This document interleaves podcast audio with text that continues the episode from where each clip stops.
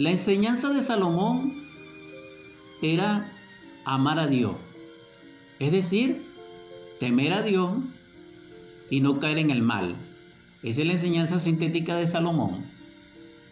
Pero también Salomón pedía salud y sabiduría e inteligencia. Entonces vemos dos enseñanzas fundamentales de Salomón. Pero la primera, que es la raíz, es amar a Dios. Porque considero, hermanos, hermanas, que a Dios no se le teme, a Dios no se le respeta, a Dios se le ama, se le adora. Y de tal amor y de tal adoración deviene como corolario el respeto y la fidelidad.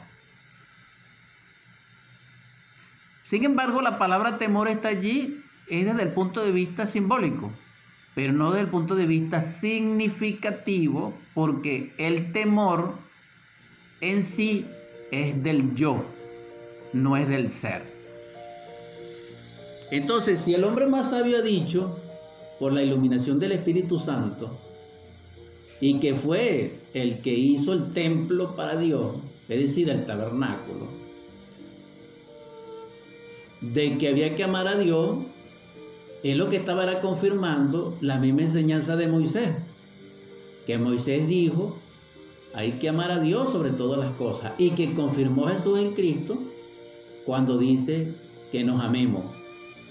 Entonces aquí no hay mucho que hablar porque los más grandes sabios y el ser más puro y más perfecto ha dicho que el amor es lo que es, lo que fue y lo que será.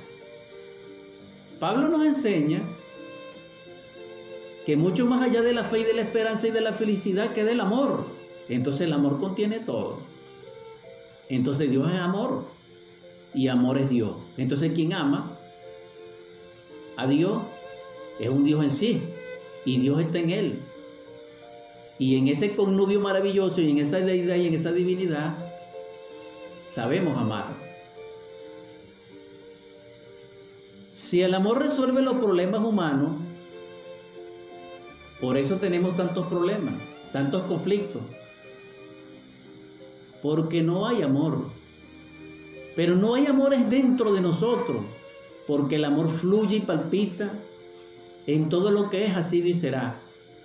Es como la luz, es como el aire, es como la brisa, es como el perfume, es como el aliento, es como el torrente de agua, es como el calor, es como el dormir, es como el aspirar,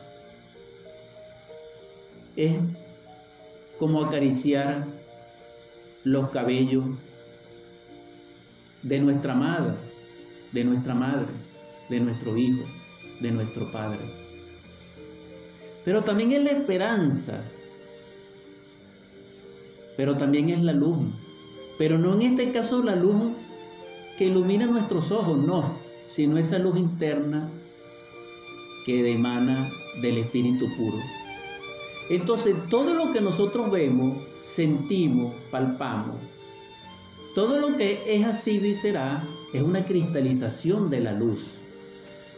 Entonces, ciertamente, es maravilloso que nosotros comprendamos lo que es la iluminación, porque la iluminación es ser copartícipe de la luz, de allí donde la luz se encuentra. Pero la luz encierra un misterio que la luz es septuple en su constitución íntima. Es decir, que la luz es blanca porque es la sumatoria de un espectro luminoso de siete colores fundamentales. Entonces la luz no es una, sino que la luz es siete. Por eso el Cristo tiene siete testigos del Apocalipsis fundamentalmente y está rodeado de 24 ancianos. Estos siete testigos son Gabriel, son Rafael, son Uriel, son Michael, son Samael, son Sachariel, son Orifiel. Y sus espíritus físicos, como testimonio de lo que hablo, es la luna, Mercurio, Venus, Sol, Marte, Júpiter, Saturno. La enseñanza que comparto con ustedes es la del Cristo, la que ustedes conocen, pero también es la de Samael, la del quinto, la que pertenece a la majestad de Marte. Entonces la luz, como es centuple, es inteligente porque está gobernada por siete comocratores que son los siete ángeles o los siete, dijéramos, primeros huestes Elohim de nuestro sistema solar. Fíjense ustedes, estamos uniendo la fe con la ciencia pura, con el propósito de lograr la comprensión verdadera de lo que es la iluminación, de lo que es la devoción a la luz. ¿Por qué? Porque el Cristo dijo, yo soy la luz del mundo. Y la luz del mundo está simbolizado en nosotros por el sol que amanece y que se mueve sin descanso para proporcionar la vida, porque nadie puede ignorar o discutir o rechazar u obviar que la vida es resultado de la luz. Quien comprende la luz comprende la vida y se ilumina y se convierte en un logos iluminado. ¿Por qué? Porque nosotros también somos luz. Pero actualmente esa luz en nosotros está opacada porque no manifiesta la pureza de esas siete radiaciones del espectro solar que aunque son siete, repito, en forma contumaz, con el propósito de orientación colectiva de mis oyentes, de la audiencia que me escucha, de mis hermanos, de mis hermanas.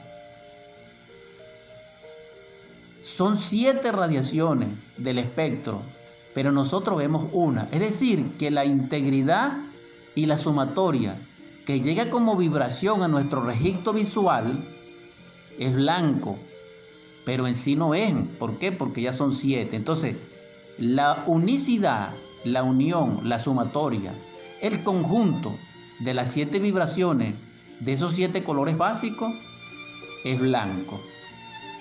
Pero esa luz blanca tiene un origen. Es decir, existe la luz manifiesta y la luz inmanifestada o no manifiesta. Así como Dios. Que existe el Dios manifestado y el Dios no manifestado. Es decir, el Dios inmanifestado. Y según las teologías, según las teogonías, según todas las leyendas antiguas, consisten que es así. Pero hay un común denominador en todo esto. No importa el lenguaje, no importa la distancia, no importa el tiempo, y es el Cristo. El logo, el Cristo cósmico, Jesús, o como nosotros queramos llamarlo. Ese principio se relaciona con el sol y la luz porque es la luz. Él dijo, yo soy la luz. Pero si Él dice que yo soy lo que el Padre me envió, es decir, el Hijo es el Padre, porque el Padre está en el Hijo, entonces significa que existen tres soles. Que sobre ese sol que nosotros vemos, estoy hablando de la luz, de los misterios de la luz, estoy hablando de la iluminación. En este instante no estoy hablando físicamente del sol, porque este sol físico que nos ilumina se llama Ors y está representado en la Biblia por Michael, por el poderoso arcángel Michael. Sin embargo, en las profundidades él es regido por dos soles más, pero estos soles no son físicos, sino que son internos, son espirituales, porque como el Padre está en el Hijo, el Hijo está en el Padre. Entonces, si el Cristo dijo, yo soy la luz, y la luz viene del sol Ors, entonces el sol Ors está contenido en otro sol que nosotros no vemos, pero que existe, y es el que le da vida a ese sol. Físicamente nosotros sabemos que el sol Or gira con otros siete soles de otros sistemas solares alrededor de Alcione, pero nosotros no estamos hablando ahorita de eso. Pero les digo esto para que sepan que sé lo que estoy diciendo. Y no es un invento aquí, no. Ahora bien, ¿por qué estoy hablando de esto?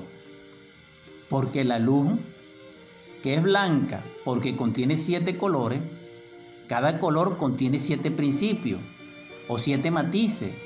Entonces el total de la vibración de la luz en forma básica son 49. Y hay un secreto en ese número, porque resulta ser que 49 son los niveles de la mente. Y este es un misterio crístico gnóstico. Es decir, nadie puede comprender al Cristo si no comprende los 49 niveles del anticristo, de la mente, del intelecto, que es donde está la gran bestia, es donde está el inicuo, es donde está el falso profeta. Por eso es que la psicología crística gnóstica es extraordinaria, maravillosa, portentosa, exacta. Los 49 niveles de la mente son inconsciente, subconsciente e infraconsciente. Nosotros queremos despertar en el amor. Tenemos que trabajar sobre nuestra psique interna, sobre nuestra mente interna, sobre nuestro mundo interno, donde se encuentran las tinieblas del antiamor, es decir, de la ira, es decir, de la violencia, es decir, del orgullo, es decir, de la fornicación, del desamor, de la crueldad. Quien sea capaz de comprender el ego que acabo de mencionar, o los yoes que acabo de mencionar en los 49 niveles de la mente, despierta en el amor 100%. Pero, ¿quién de nosotros hace eso, hermano? Nadie, porque en primer lugar lo saben muy pocas personas y en segundo lugar los que lo saben no lo hacen porque es casi imposible, porque ese es otro asunto. Porque el yo no puede enfrentar al yo. ¿Cuál es el error de la humanidad? Que la humanidad habla de un yo superior contra un yo inferior. Y eso es un sueño, eso es una falacia, porque eso es un error. Es decir, les digo sinceramente, eso no funciona. Quienes hemos practicado eso, eso no funciona. Porque imagínense ustedes en la actualidad. Si existe el yo superior, pregunto, ¿por qué tenemos tantos conflictos? ¿Por qué no se ha resuelto un solo problema de la humanidad? ¿Dónde está ese yo superior que no resuelve nada? Pues? Y pregunto, cuando nosotros estamos abatidos, tristes, ¿por qué no aparece para consolarnos el yo superior? Porque el yo superior no sabe de consuelo. Es más, pregunto, ¿dónde está el yo inferior? Entonces, el yo no puede perfeccionar al yo porque el yo es imperfecto, es producto del error.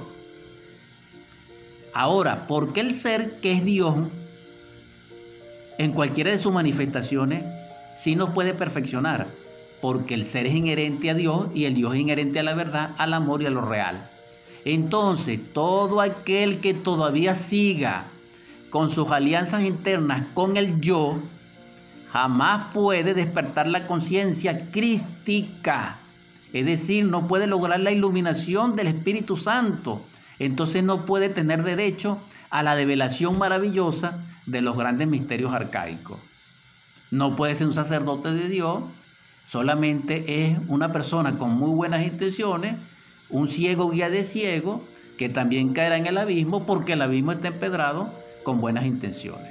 ¿Por qué el mundo está en guerra? Por buenas intenciones, porque quieren arreglar los problemas, pero porque no arreglaron los problemas en paz, hermanos, hermanas. ¿Por qué con tanto dinero en el mundo no se arreglan los problemas? ¿Por qué con tanto conocimiento, información y recursos y política, ideología y religiones no se arregla el problema? Porque el problema no se arregla con eso, hermano. Pero menos matando gente. El problema se arregla amando a las personas perdonando a los seres, trascendiendo el estado en que nos encontramos, comprendiendo los 49 niveles de la mente. Así sí se cambia un mundo, así se cambia un ser, así se cambia una familia, así se cambia la sociedad. Pero así como vamos, no, hermano, no. Entonces, ¿dónde va para la humanidad? En una gran catástrofe. Sí, porque nosotros estamos en el final del final. Pero vamos a aprovechar lo que nos queda. Vamos a trabajar sobre los 49 niveles de la mente. Vamos a lograr la iluminación, el adaptado, la budeidad, es decir, la cristificación. para poder ser en el ser, para poder decir ser hijo de Dios, para poder recibir el fuego de Pentecostés en nuestra propia naturaleza y lograrlo. Presento disculpas a la audiencia, ya que esta edición 207 solo se grabó prácticamente la mitad de ella porque mm, cuando fue desarrollada en el programa radial Superando nuestros límites, por manipulación equivocada del equipo, no se archivó la mitad final. En todo caso, espero le saquen el mayor provecho a lo que se pudo hacer en bien de la gran causa. Paz inverencial. Transmitimos la edición 207 de Superando nuestros límites. Ciertamente se nos ha dejado como legado, como herencia, tesoros extraordinarios, tanto en el arte regio como en la ciencia, como mm, en el conocimiento universal, en la filosofía y en todas las religiones de todos los tiempos. Es decir, en la mística, en el religare. Estamos considerando el aspecto superlativo, trascendental de mm, esta ciencia, de esta filosofía, de este arte, de esta religión. No en su aspecto mecanicista degenerado contemporáneo, no. Estamos hablando de cuando resplandeció la luz en los templos antiguos, en los templos de curación, en los tiempos iniciáticos, tanto de Grecia como de Egipto, como de Roma. En sus primeras manifestaciones culturales, antes de haber caído en la degeneración, etc. También de esos templos maravillosos del Tíbet, de Asia Central, de la China milenaria, de Confucio, de Lao Tse, de Fuji y también de la sabiduría serpentina de América, de América Central, los misterios mayas, tolteca, azteca, donde resplandece todavía Teotihuacán, y en el Egipto donde resplandece todavía el Valle de los Reyes, la Esfinge de Giza, las grandes pirámides.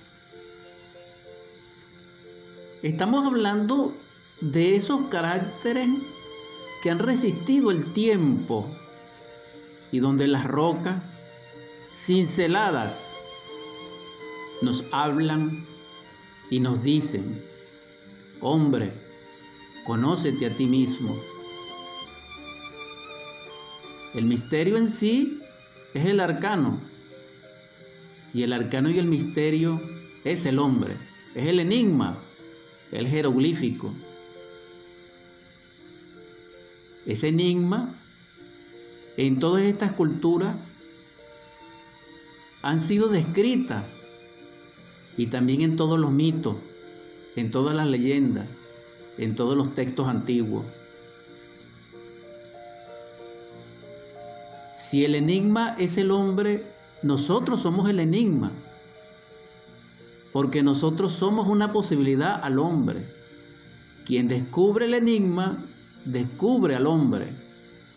Pero en ese descubrir o en ese descubrimiento, considera y aprecia conscientemente que no es hombre aún, sino que es una posibilidad infinita de serlo. Y allí aparece la gracia, ahí aparece la verdad de nuestro ser, de Dios Padre, de Dios Hijo y de Dios Espíritu Santo. Y en su deidad y en su divinidad, esas tres fuerzas manifiestas cooperan para que en el connubio y esfuerzo propio de cada uno de nosotros, es decir, de aquel que comprendió el enigma y comprendió que es una posibilidad al hombre, a ser humano, lo logre. Entonces, enfatizamos categóricamente, el hombre no es una creación mecánica ni automática, ni evolutiva, ni involutiva, ni es decretada, ni es producto de mecanicidad alguna. Es decir, con un propósito o por una decisión no es suficiente. Se requiere una obra y esa obra deviene de lo alto como sabiduría, como divina Sofía, como arcano, como clavícula, como evangelio, como poema diamantino labrado desde las alturas en la gracia del Creador para hacer de su criatura un rey de la naturaleza.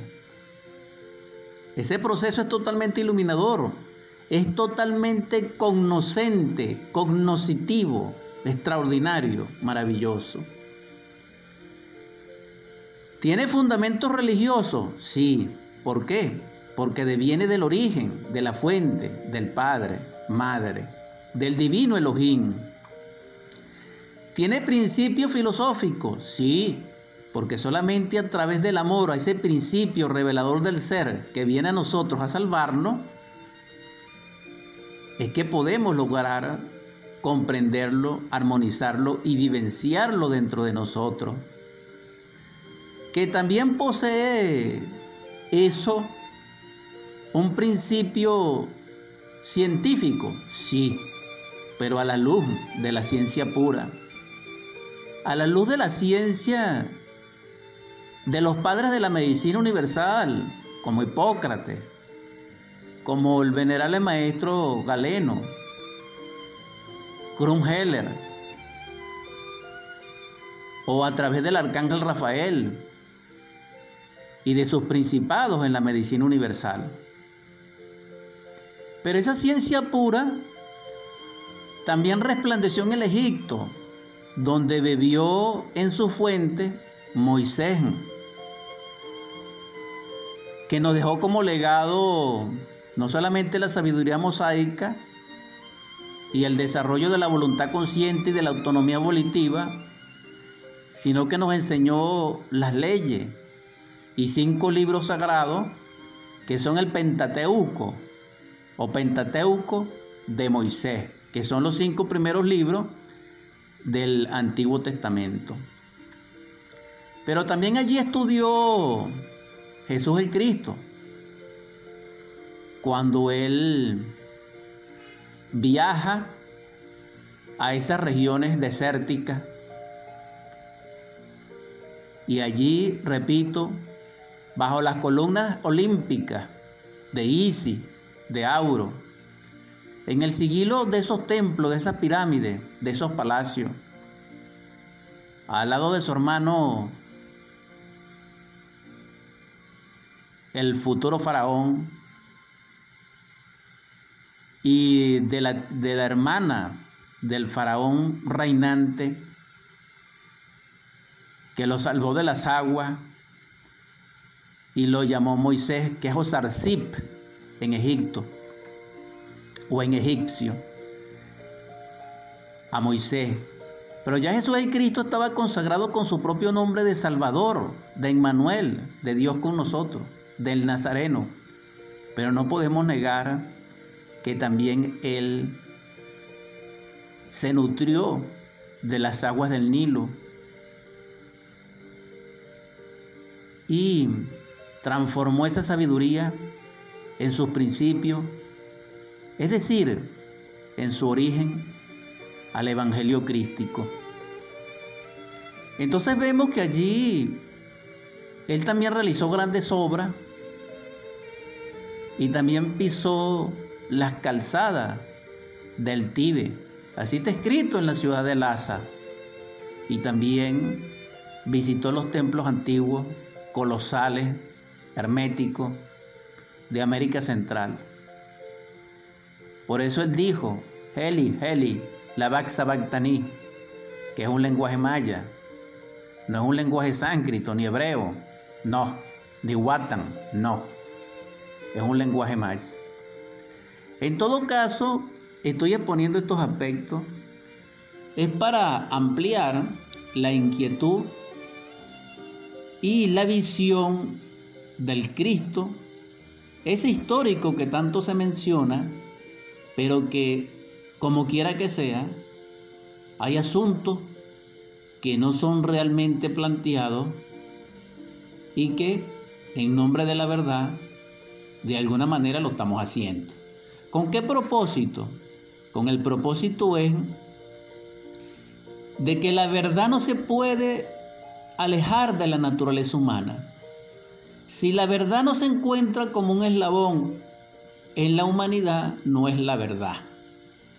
Pero como Dios es la verdad y la verdad es Dios, Dios resplandece doquiera que sea y se manifiesta físicamente en forma natural, pero nosotros no comprendemos. Porque como somos, dijéramos, intelectuales o animales racionales, personas, no podemos reconocer la verdad porque nunca la hemos conocido.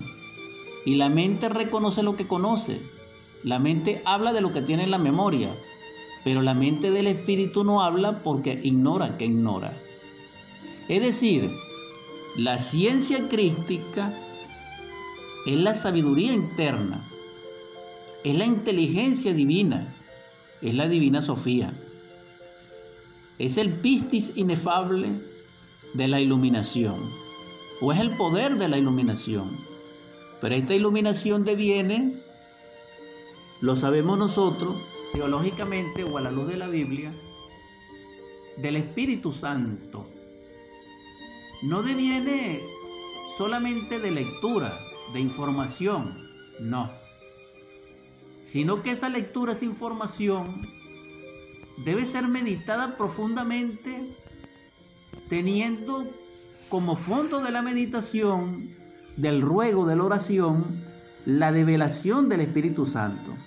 Porque solamente el Espíritu Santo, que es el tercer logos, que es el fuego de Pentecostés, que es el espíritu de consolación y revelador, nos va a revelar, a develar en esa meditación las grandes realidades crísticas y evangélicas y budistas y jehovísticas e islamistas, sufistas, gnósticas, etc. Porque si la sabiduría de Dios entendida por un humano es ciencia, es un sacerdocio real de iluminación, pero esa iluminación también se conoce como budeidad, porque el Buda Siddhartha Gautama Sakyamuni, es decir, Amitabha, él también develó esa enseñanza. ¿Cuál? La enseñanza crística. Porque en todos los tiempos, en todas las culturas, en todos los imperios, en toda raza, en todo lugar, resplandece como síntesis de cualquier cultura el culto al Cristo. Entonces en este caso el Cristo es impersonal. ¿Y por qué hablamos del Cristo? Porque el Cristo es la luz. Entonces el Espíritu Santo nos ilumina a través de la luz crística. Pero esa luz crística deviene del Padre. Entonces aquí vemos nosotros la Trinidad dentro de la unidad. Para lograr la iluminación se necesita encarnar dentro de nosotros al Santo Conciliar al santo negar y al santo afirmar, es decir, al Espíritu Santo, al Cristo y al Padre. Esto es de abajo hacia arriba, que es donde nosotros nos encontramos. Entonces, este progreso, esta escalación de la sabiduría y de la iluminación, deviene como respuesta del amor de Dios, de la gracia de Él, para que nosotros nos liberemos del mundo. Porque si nosotros tenemos que ser salvos, ¿salvos de qué? Porque nosotros estamos en el mundo, pero como el mundo tiene unas leyes terribles que generalmente no son armoniosas con el espíritu, entonces allí se produce lo que se llama la gran herejía de la separatividad y de la caída. Pero esa caída, esa separatividad produce lo que se llama la perfección. ¿Por qué? Porque la inocencia no es perfección. Ahora, la conciencia iluminada sí es perfección. Pero es perfección cuando lo perfecto se encarna dentro de ese proceso perfeccionador. Entonces aquí aparece la vida como sentido superior de ser, no mecánicamente como una banalidad. Porque si nosotros estudiamos también dentro del Antiguo Testamento los textos de Salomón, Salomón dice que la vida es vanidad de vanidades, es decir, aflicción de espíritu. Si eso lo dice Salomón, que era el rey más sabio y el más sabio que ha sido rey, hay una gran enseñanza allí. Y es algo interesante porque, ¿qué nos queda a nosotros? Reflexionemos al respecto.